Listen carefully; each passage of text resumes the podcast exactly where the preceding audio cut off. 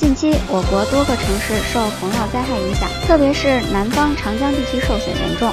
而在昨天，中国扶贫基金会官方发布微博称，苹果公司日前向中国扶贫基金会捐献了七百万元人民币。由于支持中国长江中下游遭受洪涝灾害地区紧急救灾，苹果也是首家捐款的美国公司。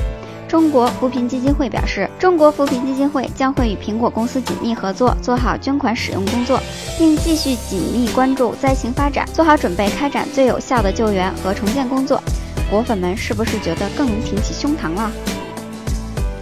根据业内人士透露，5G 带来的市场规模已经达到了万亿元，所以芯片商、通讯设备商以及各大运营商都不希望在这场竞赛中落后。有可能二零二零年实现五 G 的商用，也就是说，再等几年，我们就可以用上更牛的五 G 网，在流量上花的钱就要更多了。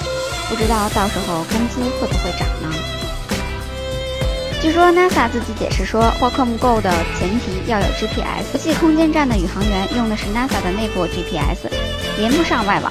已经到了国际空间站的六名宇航员，其实是唯一不可能玩这个游戏的地球人。小编想说，你们真是好傻好天真啊！据报道，微软将裁员一千三百五十人，关闭芬兰手机部门。